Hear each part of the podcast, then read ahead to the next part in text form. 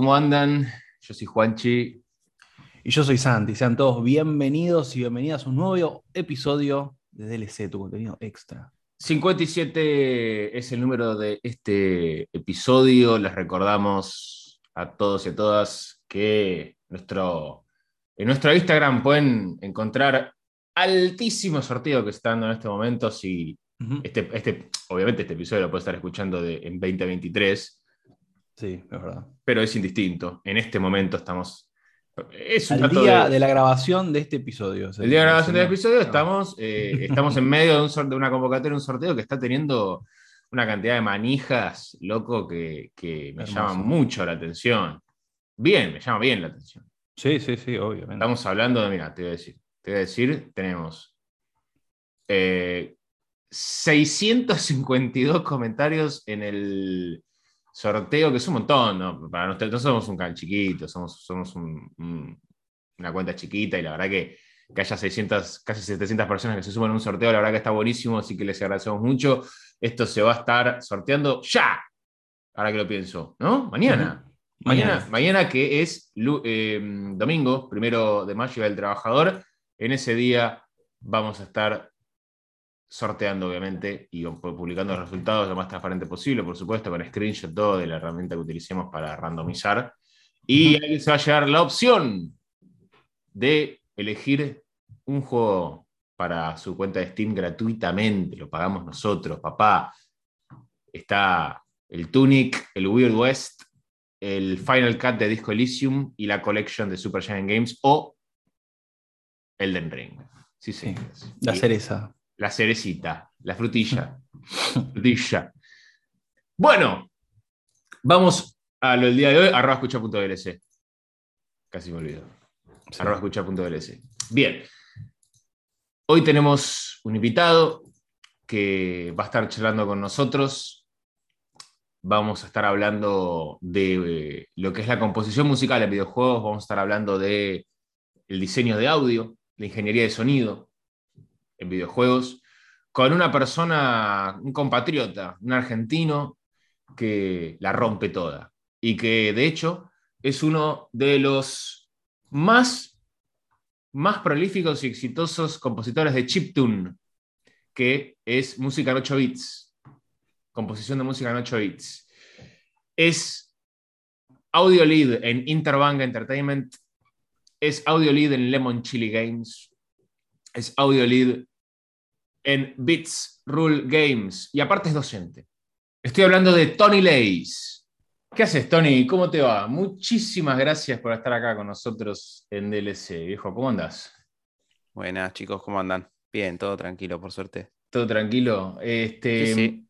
A ver, es la primera vez que, que hablamos con, con alguien que se dedica a lo que es audio en videojuegos, a componer y diseñar audio para, para videojuegos. Así que la verdad que estaría bueno que, que sobre todo siendo alguien de Argentina, digamos, que nos contaras cómo, cómo es eso, cómo arrancaste, cómo llegaste a- a- al lugar donde estás hoy, que, que, bueno, recién mencionábamos un poco tu trayectoria. Digamos, ¿Cómo es tu historia?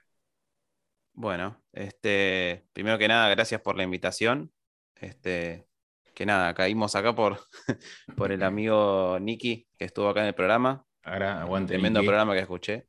Eh, así que bueno, nada. Gracias a Nicky y gracias a ustedes.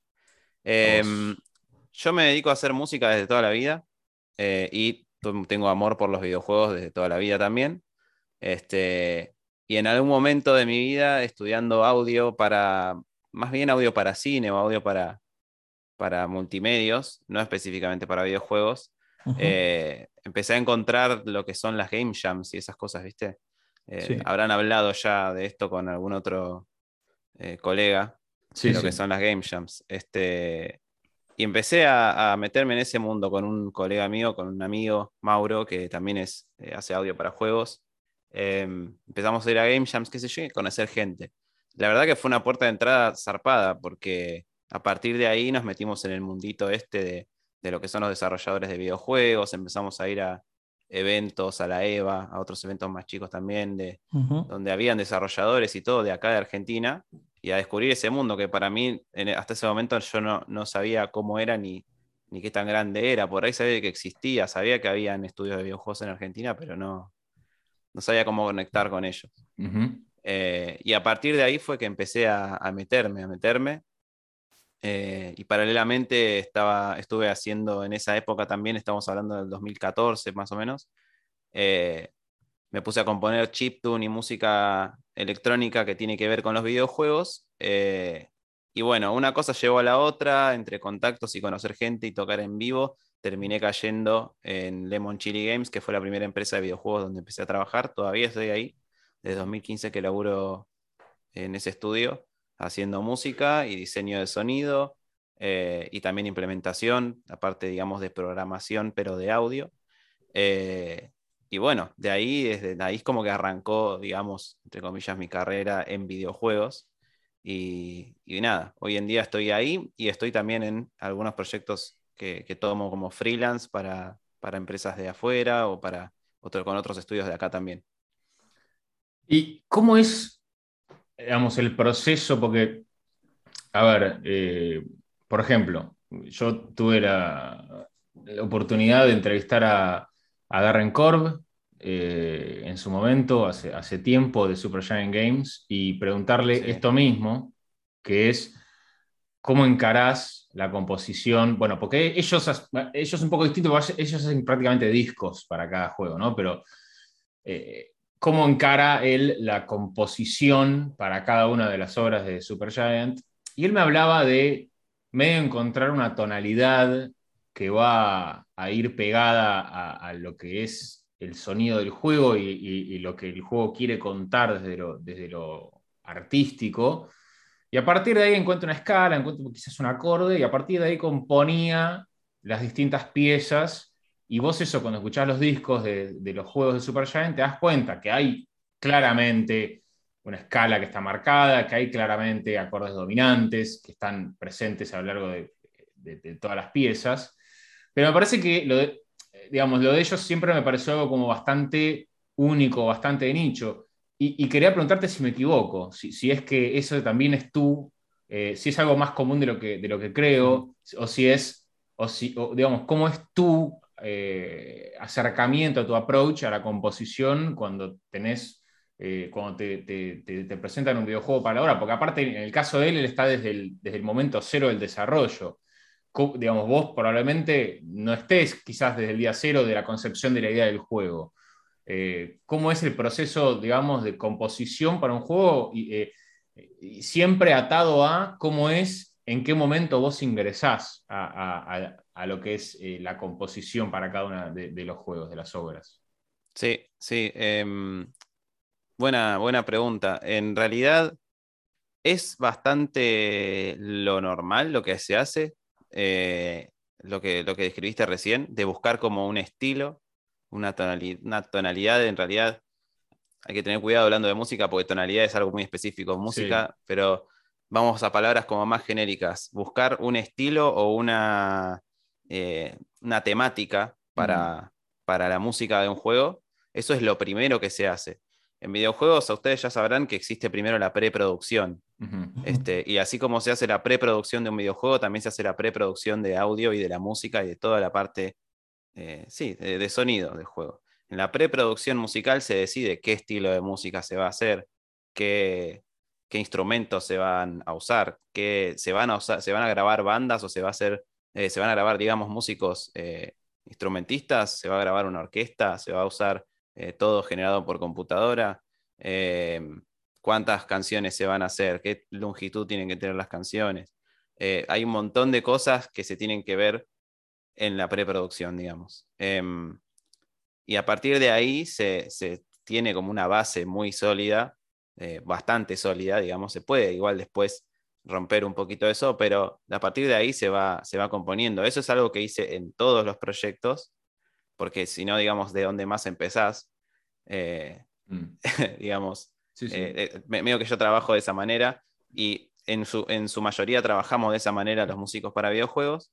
y después a partir de ahí sí, lo que, lo que decías de por ahí los acordes o las melodías o los, lo que se llaman motivos en música. Los motivos son, por ejemplo, no sé, en un juego vos podés escuchar una pequeña melodía que ya reconoces que es de ese juego y que aparece repetidamente en un montón de canciones. Los motivos que pueden representar personajes o, al juego en sí, o lugares del juego, o un momento de la historia, eh, o lo que sea, son eh, como si te dijera eh, colores de una paleta que vos usás después para hacer toda la obra, toda la, toda la, todo el soundtrack. Mm. Eh, y que, digamos, eso es lo que va a después comunicar bien cuando vos estás entrando, no sé, a un dungeon y escuchás una melodía o un sonido o un instrumento y decís, uh, acá aparece tal personaje. Ese tipo de cosas son recursos que no, solo son de los videojuegos, eso viene del cine también mm. eh, y de las series. Todo eso se usa un montón, se usa muchísimo y es muy, muy útil y muy efectivo, digamos, en lo que son videojuegos. Así que, digamos, esta, esto que explicó él, eh, yo creo que es exactamente eso. Lo explicó con sus palabras por ahí, yo lo explico con mis palabras, pero más o menos trabajamos de esa forma. Hay por ahí otra manera de trabajar, como vos dijiste, si no está desde el principio del desarrollo, si eh, te llaman por ahí, hay muchos músicos de videojuegos que no, no es que trabajan in-house, como yo sí trabajo en Lemon Chili, sino que te llaman, te dicen, mira, estamos, eh, tenemos este juego, ya estamos en la etapa, tipo en la recta final y necesitamos toda la música y queremos que sean tantas canciones con tal estilo, o sea, todo eso ya te lo dan preconcebido porque eso ya lo preprodujeron.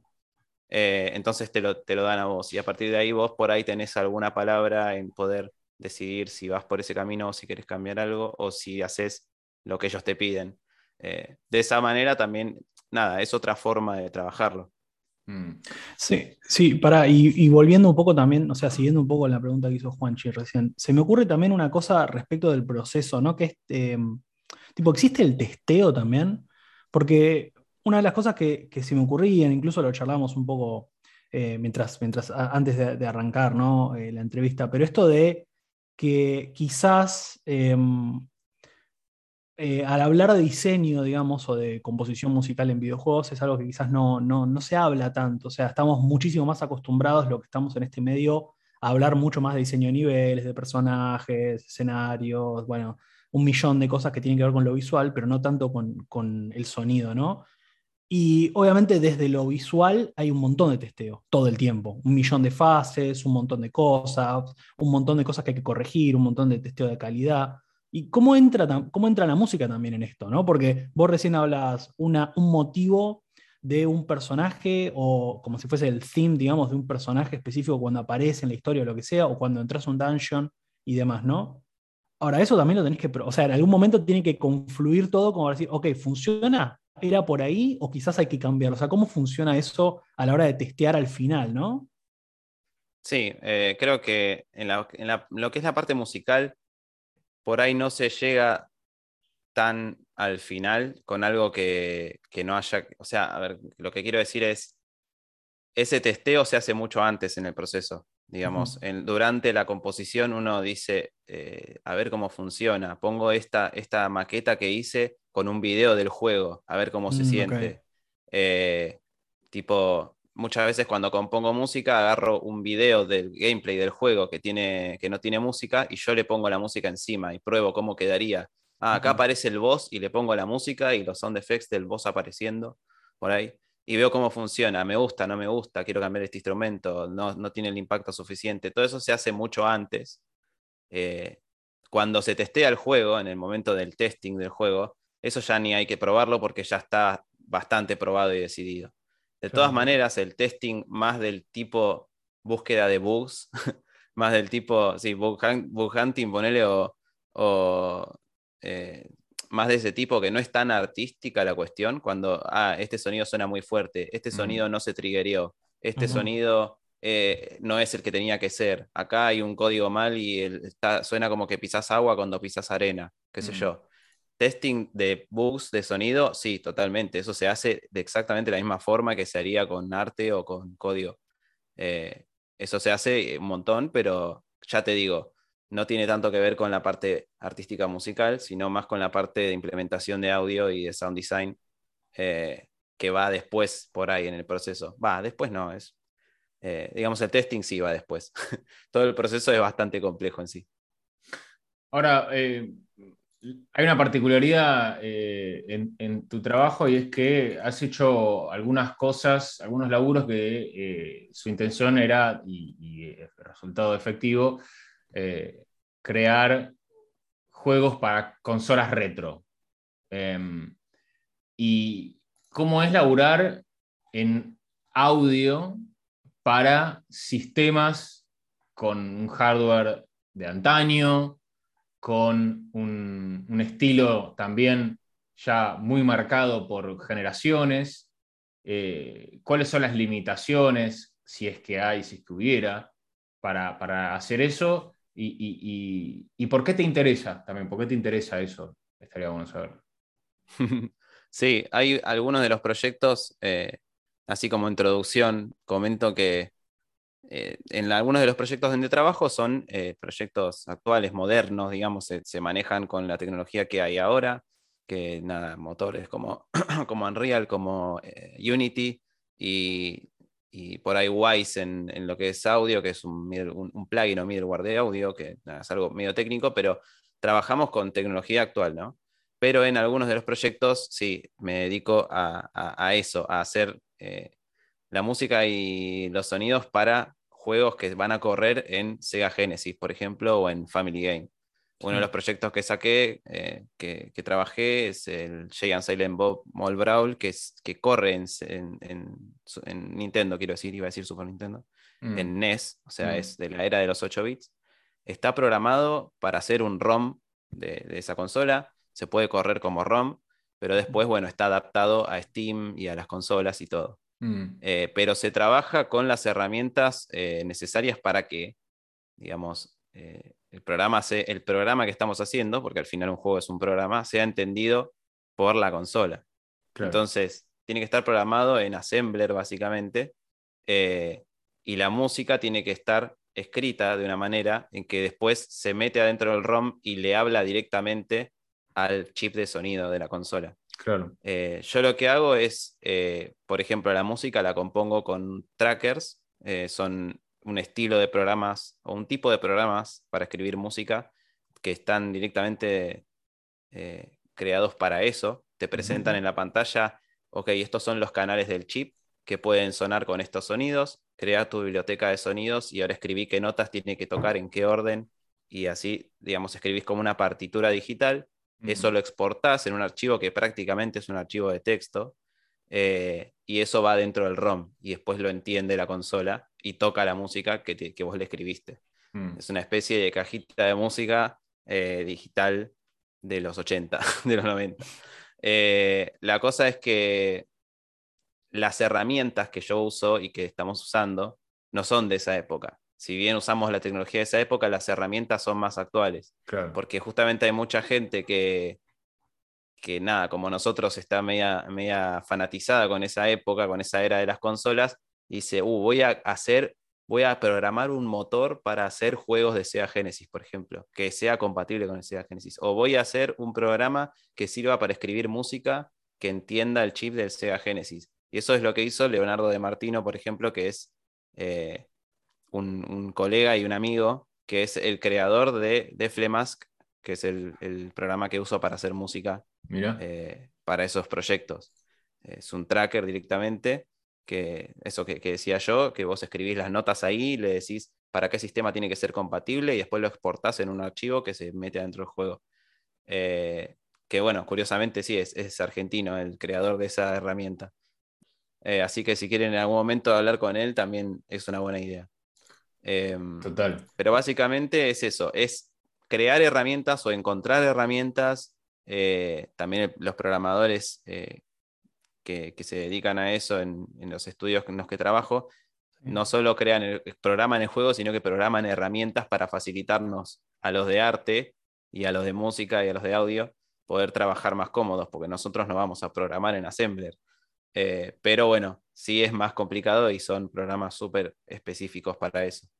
¿Y qué es lo que, lo que te atrae, digamos, de la composición eh, para ese tipo de, juegos, eh, bueno, en 8 bits, en este caso? Y en realidad, mira, qué sé yo, te lo cuento más de, mi lado personal. Yo, cuando antes de meterme en videojuegos, tocaba en una banda que se llamaba Insert Coin, yo siempre toqué el teclado. Eh, siempre fui tecladista, toqué en bandas de un montón de estilos de música. Y en esa banda tocábamos covers de videojuegos. Tipo, te tocábamos el tema de los temas de Sonic, los temas de las tortugas ninja, los temas de Contra. Así. Tocábamos mm. en eventos de anime y todo ese tipo de cosas. Y yo siempre fascinado por cómo hacer sonar el teclado lo más parecido posible a las consolas. claro. Me costaba un montón en ese momento porque no sabía, no tenía el conocimiento de cómo funcionaban.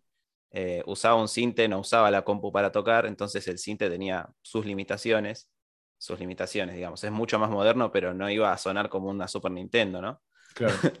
Eh, hasta que, bueno, me metí me empecé a meter un montón y en, más o menos el año 2013, 2014, eh, encontré por internet estas herramientas que se podían este, usar para hacer este tipo de música, que se llama chiptune, el, hacer música con consolas viejas o con el estilo de las consolas eh, retro. Eh, y encontré estos programas y lo empecé a hacer porque, por gusto, porque me encanta, porque es, un, además un reto con las limitaciones que tiene, de decirte solamente puedes usar cuatro instrumentos a la vez, instrumentos que son súper sencillos y suenan súper básicos, no tenés reverb, no tenés mezcla, no tenés compresores, no tenés efectos, no tenés nada, arreglate y que suene lo más épico posible con esas herramientas. Es muy parecido a lo que es el pixel art, por ejemplo. Eh, tenés una paleta de tantos colores y, tantos por tantos píxeles y con eso hace algo súper genial. Es el mismo concepto pero aplicado a la música. Entonces me puse a hacer eso por gusto, a subirlo a, a SoundCloud y qué sé yo, y así fue que terminé haciendo chiptune. Hoy en día lo hago por laburo, lo cual es espectacular. Eh, sí, eso, eso te iba a preguntar un poco, o sea, ¿cómo veías eso? Porque vos justo hablaste de pixel art, que es como, bueno, la, quizás eh, sí, como un, primo, ¿no? Eh, del chiptune y, y en los últimos años, particularmente en, la industria más, más independiente, ¿no? Pero lo vemos como un recurso que está, pero súper de moda. Obviamente, digo, lo, más fácil, lo más rápido es pensar, bueno, nada, todos los chicos que crecimos en los 90, que crecimos jugando sí, videojuegos en consola de 8 y 16 bits, qué sé yo, lo tenemos ahí como, bueno, lo empezamos a meter, ¿no? Y lo empezamos a ver de todos lados. Pero vos lo ves de un lado del laburo, que eso es lo interesante, ¿no? Eh, entonces, quizás eso, preguntarte un poco por, por, esos proyectos que empezás a ver. Entiendo que, no, o sea, no sé si ahora particularmente estás laburando en uno con, los estudios en los que sos tipo más, eh, o sea, que, estás trabajando full time, capaz que es algo más, eh, más tipo frilo.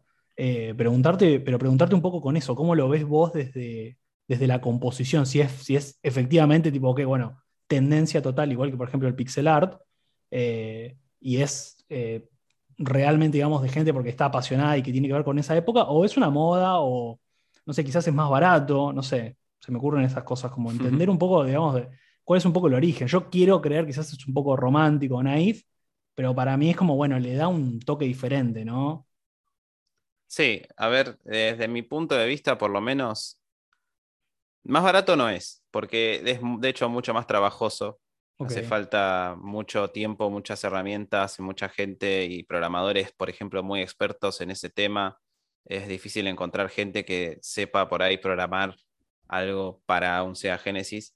Pero sí entiendo lo que vos me decís. Puede llegar a ser más barato una especie de imitación. No quiero decir imitación porque suena feo. O sea, está todo bien con todos los géneros y estilos de juegos. Pero si vos haces un juego en Unity para, no sé, para Android que tiene pixel art es mucho más fácil que si haces un juego con pixel art para Sega Genesis. Es un quilombo hacerlo para Sega Genesis. Es mucho más jodido y mucho más caro porque, sí, porque necesitas un montón de gente y gente con mucha expertise en el tema. Mm. Entonces es complicado. Eh, eso de, esto de que hay como una, lo de la cuestión retro, por ejemplo, yo no sé, yo cuanto más pasan los años no, no entiendo si es algo que está de moda o es algo que, que la vida es así, siempre es así, siempre las cosas de 20 o 30 años atrás van a estar de moda. O sea, en- dentro de 10 años las cosas de los 2000 van a Los ser 2000. a full y así. O, o qué.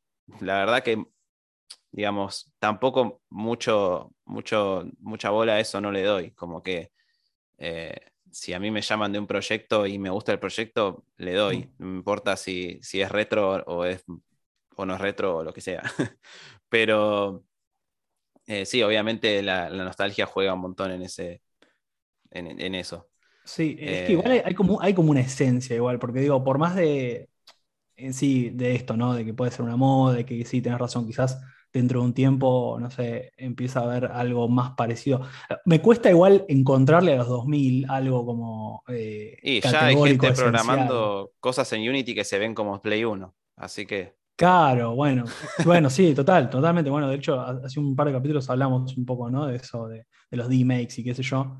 Pero hay como una esencia igual, porque si te, vos te, met- te metes en Steam y empezás a agarrar cualquier plataformero, digo, más allá de que hayas o no jugado juegos de Mario, de, NES o de Super Nintendo incluso, es como que hay una esencia igual ahí de que el plataformero tiene que tener cierta reminiscencia a 8 o 16 bits, ¿no? Eh, yo, puede ejemplo- ser. No sé si es una tendencia, la verdad. Yo, por mi parte, juego mucho, mucho plataformero y, y la mayoría de los plataformeros que juego no son, no son, no tienen esa estética. Qué sé yo.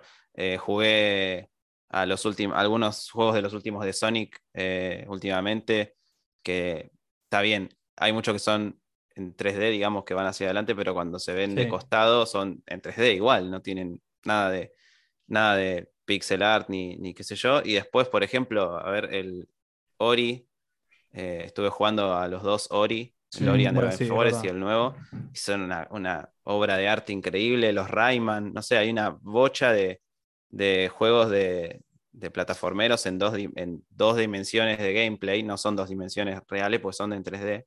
Ujú. eh, que no tienen esa estética. Pero bueno, sí, en- en- entiendo a lo que vas y también es obviamente más fácil para una persona sola por ahí que empieza a hacer juegos, hacerlos, así que hacer juegos tipo al estilo retro eh, es mucho más fácil, así que hay a montones. Pero no sé si es el mainstream, digamos, Mm. qué sé yo, pienso. Sí, sí, sí, sí, sí. De todas formas, ponerle los juegos estos en los que yo estoy trabajando, que son retro, no son mainstream. O sea, son proyectos muy raros, que yo no sé si van a aparecer muchos más en mi vida, ¿entendés? Es como, hasta a mí que estoy metido en eso hace un montón, me parece rarísimo que me hayan llamado ya de, dos, de tres proyectos que se, que se desarrollan para consolas retro. Sí, de hecho, era, eh, eh, esa era algo que yo me- cuando, cuando escucho sobre esos proyectos me pregunto, digo, ¿cuál es el...? Porque vos, todo proyecto, vos podés tener una visión artística, vos podés tener eh, un deseo creativo, pero también cuando vos contratás gente, armás un equipo, invertís recursos, digamos, vos esperás que algo de todo eso de alguna manera, a menos que seas multimillonario, digamos, vuelva para no, digamos, porque vos vivís de esto. Entonces, ¿cómo- ¿cuál es, el, ¿cuál es el modelo de negocio, digamos, de un juego que se va a publicar para una? Está bien, también está en Steam, etcétera, pero que tenés que poner todo ese laburo para meterlo en una consola que no mucha gente tiene y los que lo tienen la tengan funcional. Uno de los proyectos que, no, dos de los proyectos en los que laburé que son así, fueron Kickstarters. O sea, Claro. ese es el modelo de negocio. Claro. Es, queremos hacer un juego para Sega Genesis, ¿te interesa? Y un montón de gente dijo, sí, toma plata y lo hicimos. Claro. Eh, es eso. Pero- y después hay un proyecto nuevo en el que estoy que no es así, que sí es, me parece más raro porque justamente me cuesta ver la, la visión esa de negocio, porque yo no soy una persona de negocios. Mm. Eh, pero entiendo que para el, para el fanático, no, no puedo hablar de qué juego, te- de qué, de qué juego tengo, estoy haciendo porque NDA y qué sé yo, y Sí, todavía no se sí. publicó nada. Pero imagínate, claro, imagínate que yo te diga a vos, vamos a hacer, eh, justo estaba viendo el otro día este juego de Sega, ¿cómo se llama? El que parece un, un cómic, el Comic Zone. Comic Vamos Zone, a hacer sí. el Comic Zone. No sé si ya hay dos, pero bueno, si no hay, si hay uno solo, vamos a hacer el Comic Zone 2 Sí. para Sega Genesis. eh, y, y contrato a la gente y, para que lo haga y qué sé yo. Y el merchandising oficial es el cartucho posta de Sega, Claro. que sale un huevo, te sale Claro. un huevazo. Claro. eh, y después sale también, ese es el tipo, el, Collector's Edition viene con una caja de la concha de la lora con el cartucho en serio. Perdón, Sí. no sé si puedo. No, sí, sí, es un programa Podés, para. podés, podés. Programa rated, Eh. rated R, sí. de una. con el cartucho posta, viste, con la caja, todo, que lo, lo metes en la consola y lo jugás, literal. Si vos, Claro, claro. digamos, sos de esos, lo vas a comprar y vas a, pagar, a, a agarpar lo que, lo que vale. El precio Y premium. después Mm. se saca, al igual que para cualquier otra, otra ¿cómo se llama? Eh, persona, cualquier otro, digamos, como si fuera cualquier otro juego, porteado para, eh, para Steam, para Switch, para, Mm. eh, para todo el resto de, de consolas, para Play, para Xbox, con cositas extra, ¿viste? Como suelen hacer, ¿viste? Como, no sé, le- los Metal Slug, que la versión de tal consola tiene una parte con artworks, no sé, Ujú. Sí. le agregas piripipi encima eh, y, y ahí tenés un producto que puede vender por los canales que, venden todos los juegos, todos los productos, pero tiene este extra de que al nicho, digamos, se lo come crudo, porque es, es espectacular, ¿entendés? La gente del nicho no va a dejar pasar comprar la secuela del juego, ¿entendés? Es como... Sí, sí, no. Yo creo que es esa el nicho, pero estoy adivinando, estoy tirando fruta. No, no, no, pero tiene, tiene todo el sentido del mundo. Porque Eh, eso es lo que vi con los juegos que ya trabajé de ese estilo, ¿viste? Como la gente que los compra es la, la gente que, se, que, que no puede no comprarla. Es súper mega fanática que tiene una consola y tiene una colección de juegos y no puede. Sale un juego nuevo para la consola, ¿cómo lo voy a comprar? ¿Entendés? Mm. bueno, y, y por otro lado, también, eh, a ver, te quería preguntar, eh, no es, cada vez es más común, pero digamos, nosotros hablamos mucho de música en videojuegos y hemos tirado flores para un montón de lugares porque nosotros le prestamos mucha atención a esos aspectos, a, la música, al arte en general, al dibujo, cuando es a mano muchas veces, a, a- un, montón de cuestiones que van más allá de lo que es la jugabilidad, la historia, bueno, a la narrativa del guion también, pero, digamos, vos, como músico en videojuegos, ¿qué, cosas, eh, a, qué cosas recomendás escuchar o qué cosas eh, ves como quizás musas o referentes, eh, cosas que decís, loco, si no le dieron pelota al audio o a la música de este juego, denle pelota, escúchenlo, escúchenla porque, porque es tremendo. Jo. A ver, déjame pensar. Eh, nosotros generalmente, yo doy un curso con, con Mauro, mi, mi colega, eh, de música para videojuegos justamente, y, y de audio para juegos en general. Y también le- les solemos dar como algunos juegos como, bueno, jueguen a esto, pero escuchen, tipo, jueguen escuchando. Y les enseñamos también a analizarlo para después poder aprender a aplicarlo eh, de nuevo. Pero yo por lo general hay como varias, varios aspectos que me atraen en los juegos. Por un lado, obviamente, la, la composición musical, pero ahí va más bien en los gustos de cada uno. Sí. Este, tipo, estoy jugando mucho Genshin Impact últimamente y la música es una, una locura. Está Mm. grabada con la orquesta de Londres, mezclada con una parte de la orquesta de Japón y, o, de, o no sé si de, de Japón o de, o de China, y se, se fueron al carajo con lo que hicieron. Es Mm. increíble. Eh, o qué sé yo, este, a ver ahora de- from the top of my head no me sale nada, pero eh, digamos hay un montón de juegos que bueno, ok, la música está buenísima, pero muchas veces yo me fijo más en cuestiones de la interactividad, de cómo responde la música al jugador. A ver. ¿Entendés? Por ejemplo, jugué este. Hay dos, hay dos juegos que jugué el año pasado, Mini Metro y, Mi- y Mini Motorways, que son como minijuegos así de conectar y de armar o rieles del metro o las calles para conectar autitos y yo. Tienen música que se genera, es como música generativa, sería el término correcto para definirlo. Se genera la música eh, mientras vos vas jugando. Son como loops y cosas que van apareciendo este, y se van modificando dependiendo de lo que vas tocando, cuántas calles conectás, cuántos autos hay andando a la vez, eh, cuánto tiempo te queda, si estás a punto de perder o no. Toda esa interactividad me parece fascinante. Si, Mm. si pueden jugar alguno de esos juegos, jueguenlo Como- para más, más que nada. Música reactiva. atención a eso. ¿no? Como- Exacto. Sí. Exacto, es reacciona eh, totalmente a lo, que, a lo que estás haciendo. Es mucho más que un soundtrack que simplemente se, se llama, digamos, de fondo, se triguea en un momento y después en otro momento se apaga y, y ya está. Está Hay muchísimos hace- juegos que, que hacen eso y que lo hacen muy bien. Te iba a decir, me hace mucho, me hace acordar lo que estabas diciendo recién, algunos juegos. eh, hay uno que se llama Cryptos de Necrodancer, si lo Sí. escuchaste, que son tipo los juegos tipo rítmicos, ¿viste?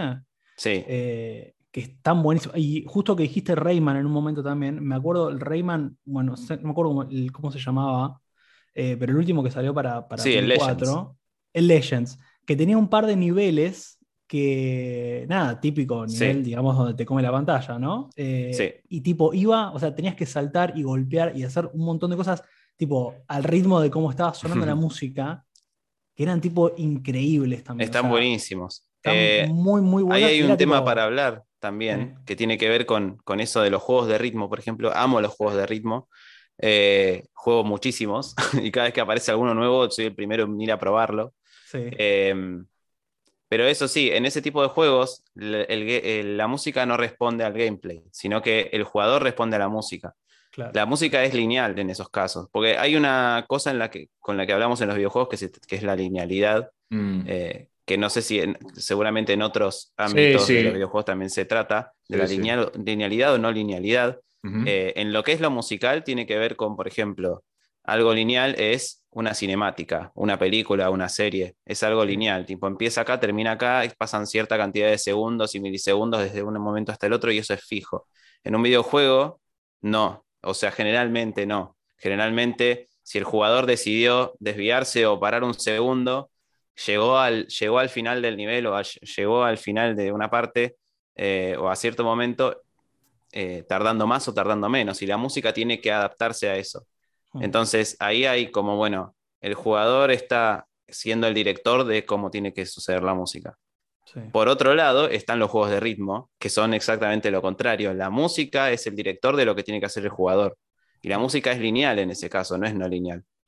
Es No va podés derecho, pararte, claro. no puedes parar. Si parás, perdés, Si justamente. parás, perdés. Entonces hay dos, hay como dos, es una vía de, de- de- es, una, es una ida y vuelta, o ni siquiera es una ida y vuelta. En algunos casos es ida y en otros casos es vuelta. En algunos casos la música es lineal y vos tenés que adaptarte, y en otros casos la música es no lineal y se adapta a vos. Eh, y eso es algo que también se busca y se hace, eh, se, puede, se puede manipular de un millón de maneras en los juegos y es súper interesante. Sí, aparte es, Eh, es sí. muy copado cómo funciona, eh, perdón, tipo a un nivel como muy por abajo. Es como que, o sea, los juegos de ritmo como que no te das cuenta. Llega un punto en el que ya es como que está tan, lo tenés tan incorporado, que es eso, es como tipo, eh, directamente vas, to- vas tocando los botones o moviendo tu cuerpo o lo que sea. También digo que yo pienso no solamente en esos juegos, sino también en el Pump It, por ejemplo, ¿no? O sea, Sí. otro tipo de juego. O sea, es un arcade, es otra cosa, completamente diferente, pero en donde también llega un punto en el que capaz en ese caso tenés las flechas, que tenés como ciertos indicativos visuales. Sí. En cambio, no sé, este nivel, por ejemplo, que me acuerdo de Rayman, era tipo, vos tenías que ir saltando y cada vez que golpeabas una cierta cosa, sonaba, digamos, eh, no sé, algún redoblante o, algún, o, alguna chancha o alguna cosa que hacía ese ruido, y llega un punto en el que lo internalizás. Sí. Y es, es increíble cómo funciona eso, sí, sí. Sí, lo internalizás totalmente. Y eso va en el, en el digamos, diseño. Está, está todo en juego ahí, porque la UX, la UI en Sí. los juegos de, de ritmo, el level design en un juego como el de Rayman, tiene Sí. que comunicarte muy bien qué tenés que hacer, cuándo y cómo, para que no sea frustrante, para que no sea como ir a aprender piano, que es un bajón por ahí. ¿Entendés? Claro. Perdón por la gente que estudia piano y le encanta, pero es un bajón, ¿entendés? Que te estén cagando a pedos y leyendo una partitura. No se tiene que sentir así porque es un juego. Se tiene que sentir natural, rápido y como snappy, como que tu cerebro se conectó con eso y de repente, como dijiste vos, la estás reviviendo y estás bailando mientras estás jugando y es natural. Y eso Sí, es un re laburo que salga bien y que se, y que se sienta bien. Hay, hay- bueno, yo- la pregunta en realidad va a, qué juego te, te- te marcó en este sentido. Eh, yo me acuerdo, por ejemplo, una vez eh, en una tablet hace muchos años me bajé un juego que me decía, eh, usa auriculares, por favor, eh, porque la experiencia es otra. Y me acuerdo que era Sword and- creo que se llamaba Space Brothers, algo así, Sword and Sorcery, y el, el compositor era Jim Guthrie. Y me acuerdo que lo jugué con auriculares y, y no vi- nunca había experimentado cómo la música en un videojuego podía ser tan importante. Y era un juego en una tablet gratis, o sea, nada. Wow, no- y, y- y después ese juego eh, eh, eh, se, se disparó muchísimo para arriba, ahí lo pueden buscar, es un juegazo. Y después también, mucho más adelante también, qué sé yo, jugando juegos que quizás, en donde quizás está más, más naturalizado, como el- el- el- lo que fue el remake del Doom, en donde la banda sonora es espectacular, metal tremendo, y, Mm. y- y estaba muy bien editado y, lo- y los cues para cuándo entraba la música, cuándo entraban los, este, las estiradas de cuerda y cuándo, y, cuándo entraba el, ¿viste? El, el- el- el cierre del tema, la intro, la outro. Y, digamos, ¿qué juegos a vos, digamos, te mar- si me tenés que mencionar uno, que digan, yo juego este juego y me di cuenta de lo importante que el, el audio en un videojuego? Claro. A ver. No, no hubo- por ahí yo no tuve ese momento de, de, de chis- de la chispa, viste, Sí. que me dijo, no, mirá lo que es el audio de este juego, porque siempre me encantaron la música, siempre me encantó la música en los videojuegos, siempre le presté demasiada atención, Mm. así que siempre fue importante para mí, pero hay un juego, ponele, hay una, una saga que usó el audio de una manera que es espectacular, que es eh, eh, la saga de Bioshock.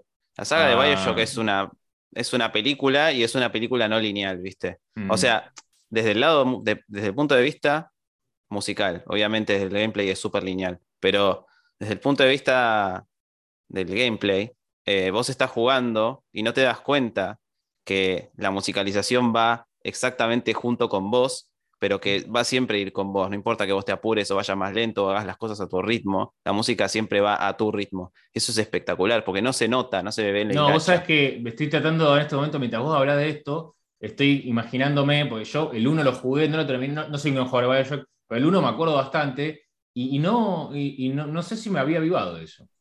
Bueno, hay, una, hay un ejemplo del 2, no sé si se acuerdan, pero en el 2 al principio de todo estás caminando bajo el agua y la primera vez que vos ves Rapture desde, desde un risco bajo el agua, es al principio del juego, vas caminando por, una, por unos corales súper cerrados y salís a un abierto donde ves las ciudades de arriba y la música ahí te va acompañando y justo cuando salís a ese abierto ves todas las ciudades de arriba y explota la música orquestal y te da una sensación que se te ponen los pelos de punta. Sí. Y eso es un trigger que está puesto ahí y que vos puedes tardar un montón o no tardar nada en esa caminata y la música siempre va a llegar a esa parte en ese momento. Entonces, vos no te das cuenta cuando estás jugando. Parece que estuviera guionado así, parece que fue de pedo o parece que, no sé, que vos actuaste re bien, qué sé yo, porque parece una película, eh, parece, no, parece no lineal, parece lineal, quiero decir, pero en realidad es, está triggereado y es una, eso es una tontería de hacer, ¿entendés? Es muy fácil de hacer, porque Sí, es sí. simplemente un crossfade en un momento con un collider, es nada más, es una tontería, pero está muy bien logrado el efecto. Así como eso, está lleno de cosas así el juego ese, entonces parece que realmente estás, eh, desde el punto de vista musical, parece una, una película, pero nada, tiene esto de que el jugador puede tomarse el tiempo que, que quiera o tardar más o menos en, en- en matar a un enemigo y la música siempre va a estar acompañando perfectamente. Sí, y Así muchas nada, veces. Buen ejemplo para mí. Eh, muchas veces también la música te empuja a ir para adelante, ¿no? Que quizás vos, este, este es un momento, eh, no sé, se me ocurre de Last of Us, cuando quizás te está persiguiendo a alguien o, o- o no sé, hay eh, una situación en donde el juego quiere que vayas para adelante. Bueno, el Doom es lo mismo, ¿no? Porque el juego te empuja a estar todo el tiempo en movimiento y Sí. la música es gran parte de eso, porque si te quedas quieto es súper anticlimático en realidad y es como que eh, eh, automáticamente tu cerebro dice, ok, listo, acá tengo que darle para adelante.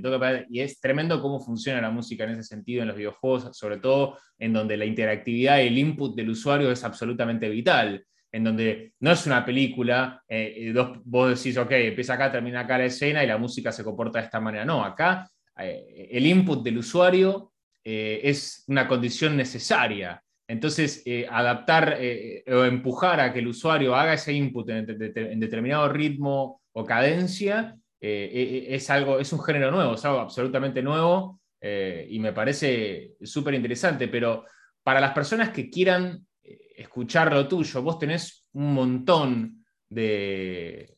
de- tenés todo un, un- un árbol de redes enorme, tenés, tenés Spotify, tenés Apple Podcast, tenés este, YouTube. sí, todo. Si, si googleas mi nombre aparece todo. Tidal, tenés todo, ¿no? Entonces yo me meto en Spotify ahora, Tony Lace, vamos a linkear todo, por supuesto, en la descripción. Digo, primero tenés un, montón de, de- de- de- de escuchas, lo cual está buenísimo. Pero digo, si alguien quiere empezar a escuchar lo tuyo, y quizás no necesariamente quiera jugar los juegos porque no está buscando eso, o capaz que sí, y descubre juegos que le recopan, está buenísimo. Pero para empezar a escuchar algo tuyo, ¿qué, qué te gustaría que la gente eh, escuchara?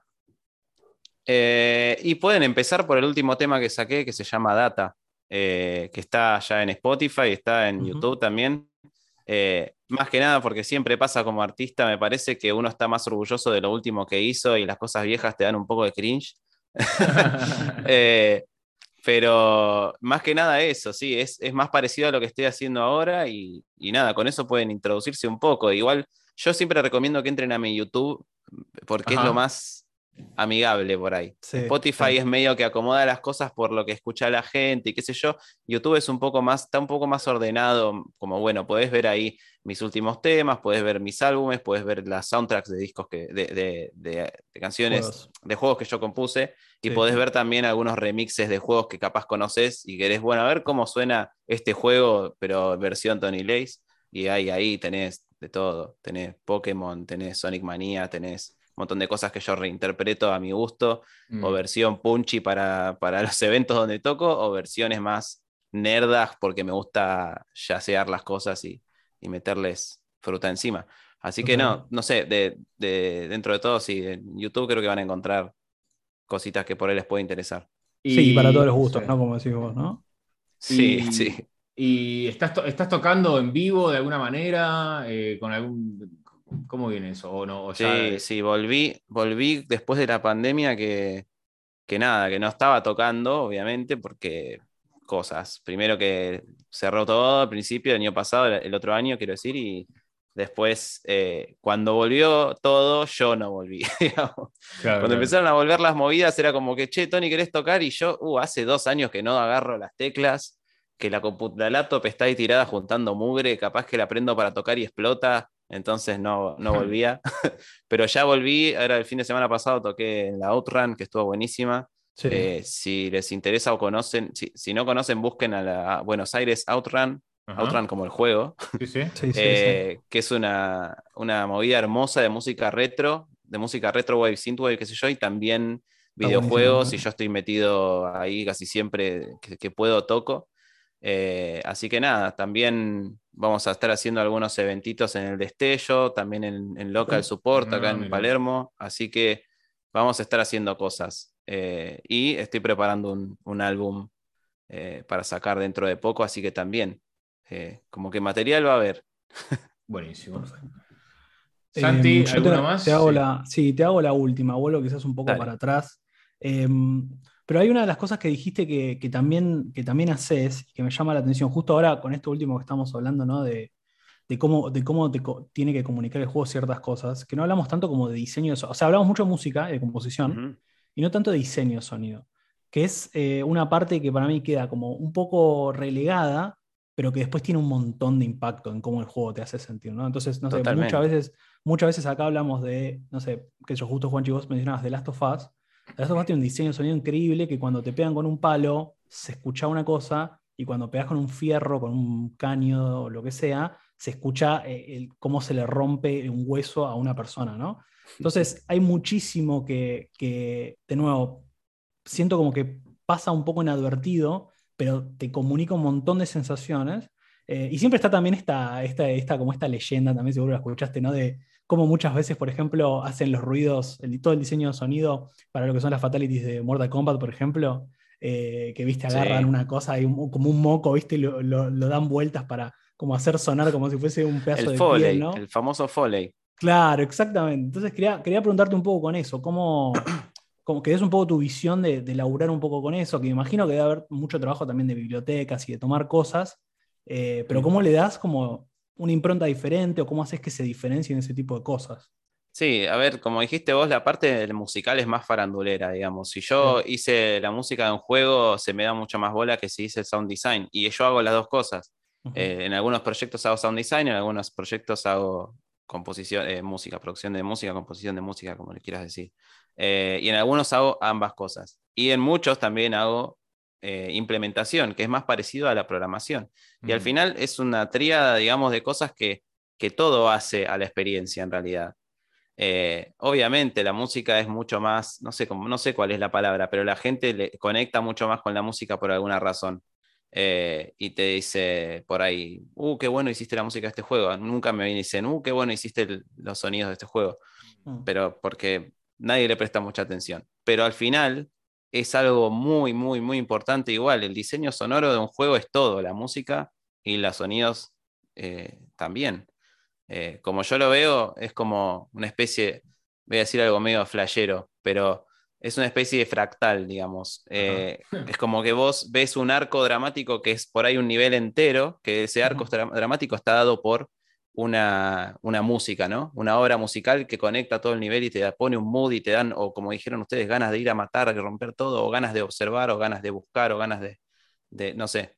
Ese es el mood, es un arco grande y es lo macro, digamos. Pero después está lo micro adentro, que es lo mismo, pero más chiquito.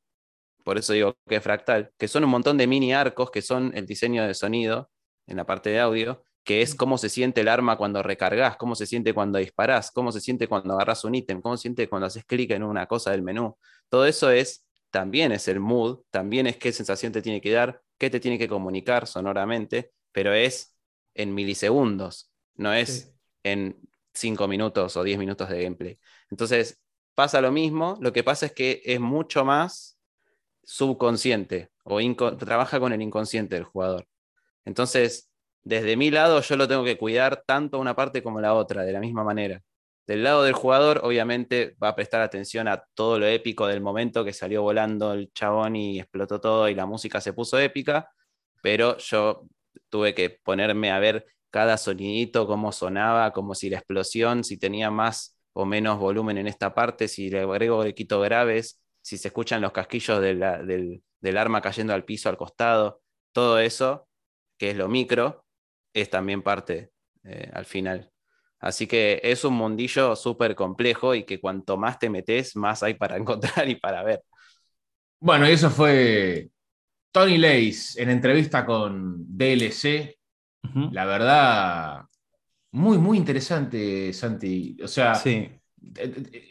Digamos, el mundo artístico, digamos, dentro de los videojuegos es algo que siempre hablamos, pero, y bueno, la música también, eh, especialmente, es algo que siempre hablamos, pero me parece que hablar con alguien que vive de esto y, escuchar cómo para Tony es, es todo.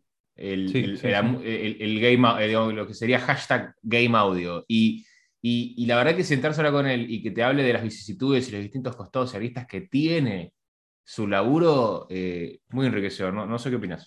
Sí, no, me, gustó mucho la entrevista. Se nota que respira, obviamente, y vive este, este oficio a pleno. Eh, no solamente por lo que hace él como músico, sino también cómo pudo combinar, digamos, pasiones ahí.